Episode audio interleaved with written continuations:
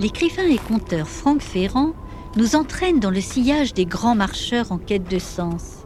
Cette semaine, il nous entraîne au cœur du massif du Caucase, en compagnie d'une aventurière hors norme, une jeune femme blonde au regard bleu d'acier, Ella Maillard.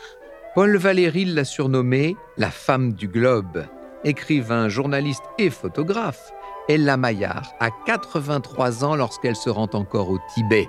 Elle n'en avait que 27 lorsqu'elle était partie en 1930 pour un pays à l'époque inconnu, l'Union soviétique. La jeune femme découvrait Moscou, mais elle a voulu aller plus loin. Ella Maillard décida de traverser à pied le Caucase du nord au sud sur une distance de 350 km, alors que la région était à peine praticable trois mois par an. Elle raconte cette expédition dans un ouvrage devenu mythique parmi la jeunesse russe.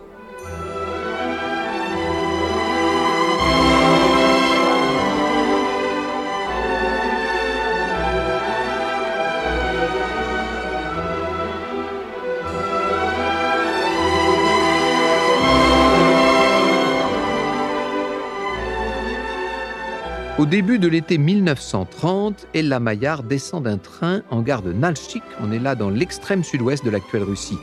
Devant la gare, propre et blanche, ornée de palmiers, la dernière vague de la steppe vient mourir en formant une grande place chauve, écrit-elle, dans Parmi la jeunesse russe.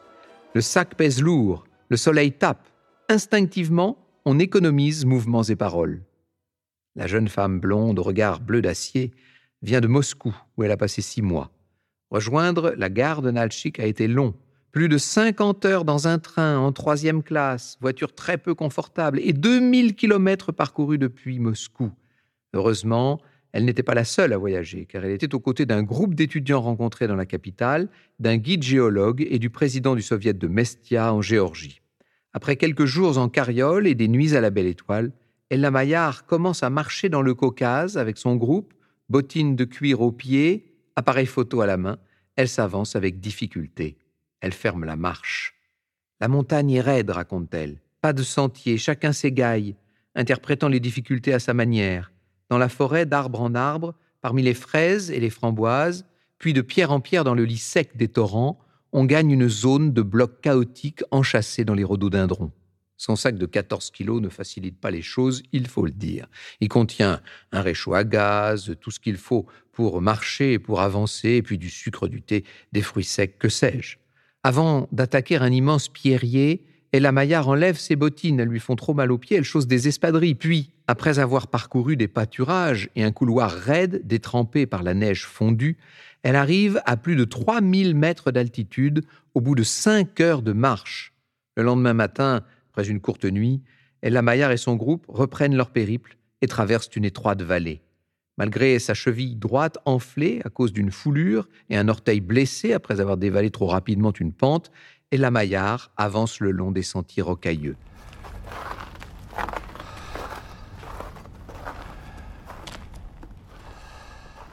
Avant le Caucase, elle a donc vécu à Moscou, la capitale de l'Union soviétique, avec le prétexte de travailler à un documentaire autour de la jeunesse russe et du cinéma. En 1930, il faut bien comprendre qu'elle est une des rares personnes occidentales à avoir osé s'aventurer longuement en URSS. Ce jeune État fédéral et communiste de 160 millions d'habitants à l'époque est assez méconnu et disons-le, il suscite tous les fantasmes. Certes, et la Maillard décrit la vie euh, rude des moscovites, elle parle des cartes de rationnement, des queues dans les coopératives d'État pour acheter de la nourriture, mais elle ne prend pas position sur les choix politiques de l'État révolutionnaire qui, à l'époque, est sous la botte de Staline. Comment avoir une opinion ou porter un jugement sur l'application de théories sociales auxquelles je n'entendais rien? Comment conclure? Dans ce pays, nouveau laboratoire d'expérience, rien n'est définitif. Tout se transforme. Ce qui est juste un mois peut ne l'être plus le mois suivant. En revanche, elle évoque la qualité du cinéma soviétique et les efforts menés pour développer la culture dans ce grand pays. Un théâtre ambulant donne par exemple dans le Caucase une adaptation du Médecin malgré lui de Molière. Un cinéma également ambulant projette des films d'aventure. Des tournées de propagande facilitent aussi l'accès à la lecture. Grâce à une amie, elle a été hébergée chez la belle-fille de l'écrivain Léon Tolstoï, lui permettant de faire des économies sur les 200 dollars qu'elle avait en poche, dont une grande part provenait d'un don de la veuve de l'écrivain et aventurier Jack London, une connaissance de l'un de ses amis. Au cours de ses promenades, Ella Maillard a découvert une ville bruyante, en plein chantier. Moscou compte alors plus de 3 millions d'habitants. Spectacle offert par la foule, les ouvriers ou bureaucrates moscovites en congé grâce à la semaine de cinq jours, les provinciaux de toute race, asiatiques, caucasiques, nordiques, aux habillements variés, il y a des badauds à tout propos, en voici sur la Loubianka, le nez en l'air, au pied du mur chinois, derrière lequel se détachent les coupoles d'une vieille église ratatinée.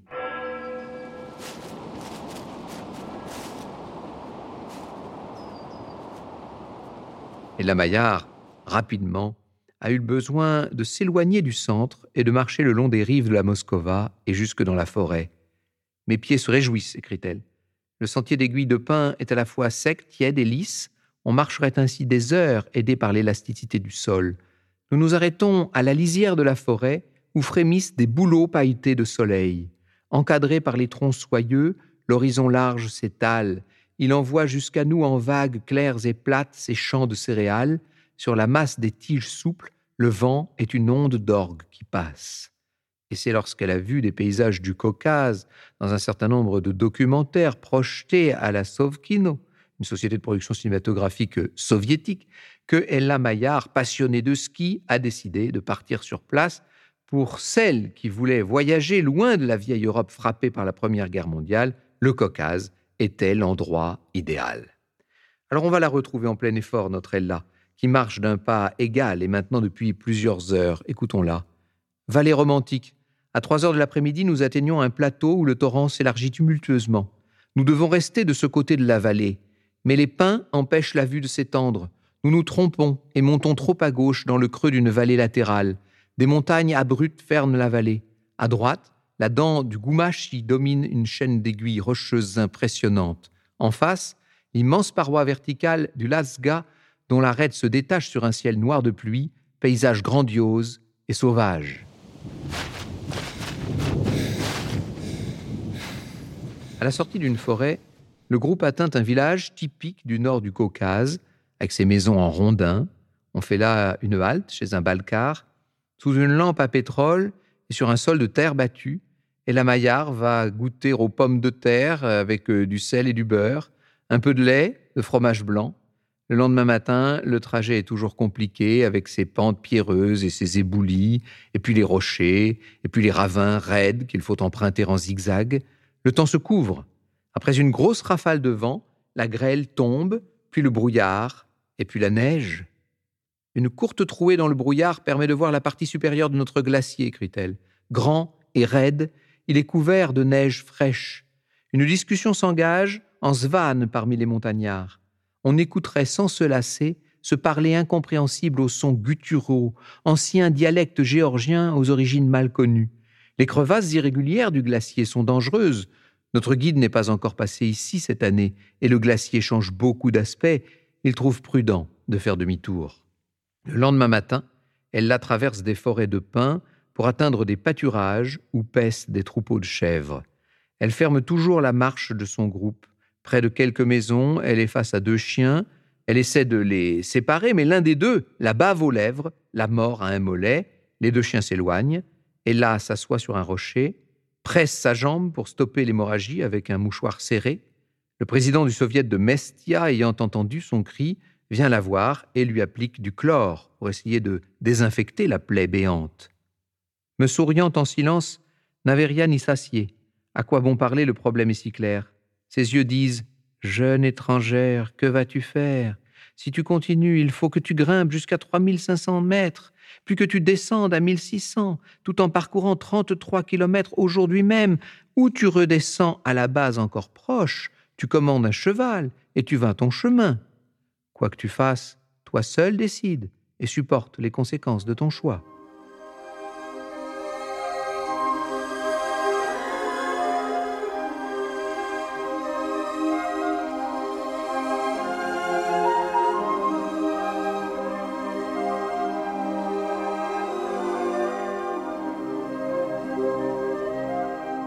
Maillard refuse d'abandonner et décide de continuer sa marche dans le Caucase. Elle n'est pas de celle qui renonce.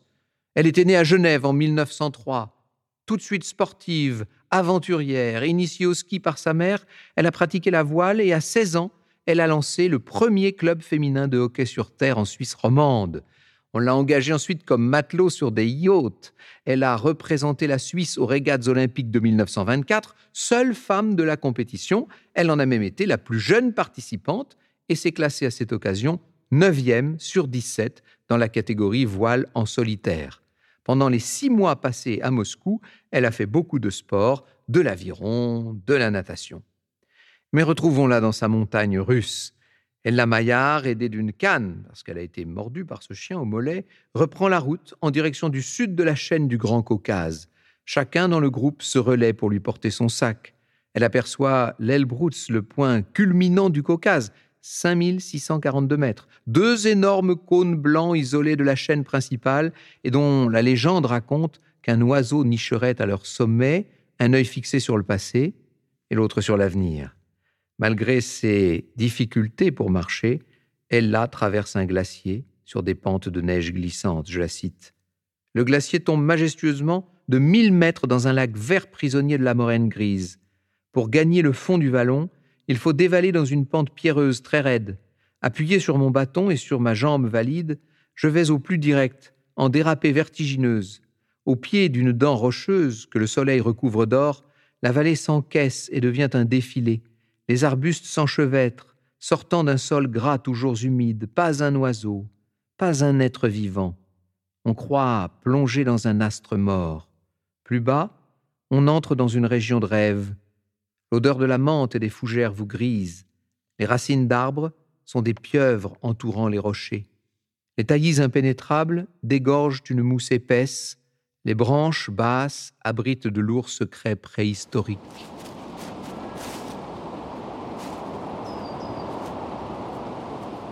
Et Lamaillard arrive dans la Svaneti et découvre les Koshki, ces tours défensives en pierre construites à partir du IXe siècle et qui sont tellement pittoresques, tellement typiques des villages médiévaux de la région. Collées à l'habitation, écrit-elle, carrées grises, sans aucune ouverture, si ce n'est une ou deux meurtrières, couronnées par des créneaux couverts d'herbe, les tours semblent d'une solidité à toute épreuve. À leurs pieds, les maisons branlantes ont des toits en tuiles de bois alourdis par de gros cailloux. Dans la tour, on voit un escalier écroulé, des planchers à jour. Parfois, des trophées de chasse y sont accrochés provenant de chevreuils, chamois, ours ou du Tour, le bouquetin du Caucase. Et la Maillard, à 2400 mètres d'altitude maintenant, poursuit sa marche, car elle marche sans cesse. Elle avance mieux maintenant, mais, il faut le dire, son mollet lui fait encore mal et ses bottines de cuir sont pleines de boue, elles sont abîmées. Elle emprunte des sentiers, s'aventure dans des fourrés au milieu des crocus jaunes et des gentianes bleues. Dans les prés, elle voit des cochons à longues soies, résultat d'un croisement entre le sanglier et le porc domestique.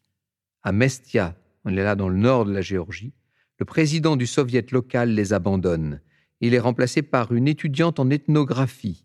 Et le groupe repart, entre montées et descentes, par un temps ensoleillé, et la Maillard marche dans 30 cm de neige, dévale des pentes raides, mais ralentit sur des bourbiers parsemés de cailloux et sur lesquels elle se tord les chevilles. La vue depuis notre galerie est d'un charme indicible. La lumière, d'une qualité rare, à la fois nette et poudrée d'or rose, rend les distances irréelles. Au loin, une petite montagne aux formes harmonieuses est faite d'une terre couleur de framboise. Son relief est surprenant, de petites bosses y font des ombres noires à intervalles réguliers. Le paysage s'ordonne avec calme.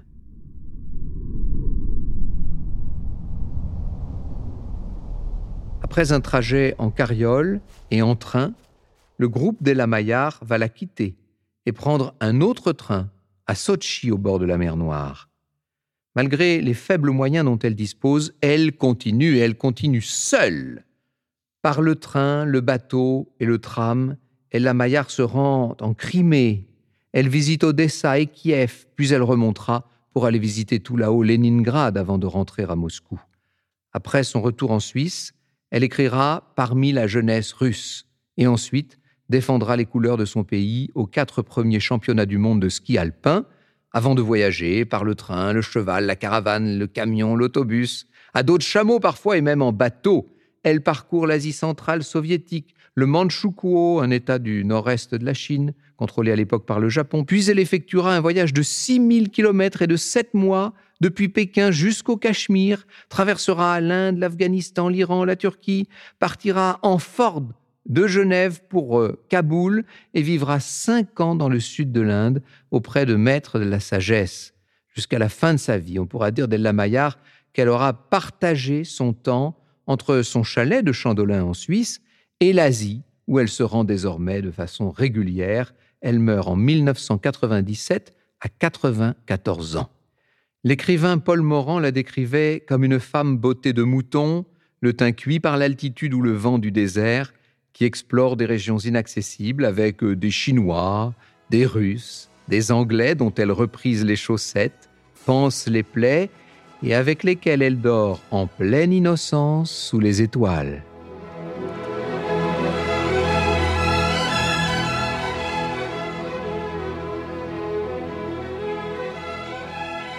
Contrairement à nous qui, grâce à des applications numériques, comptons nos pas chaque jour, Ella Maillard ne mesurait pas ses marches. Elle était pèlerine dans l'âme, comme tous les personnages de cette série que nous retrouverons sur d'autres chemins. Retrouvez la signature de Franck Ferrand dans les colonnes de l'hebdomadaire Le Pèlerin. Dans le prochain épisode, il chemine avec le baroudeur Jacques Lanzmann sur les pas brûlants de Moïse dans les déserts bibliques du Negev et du Sinaï.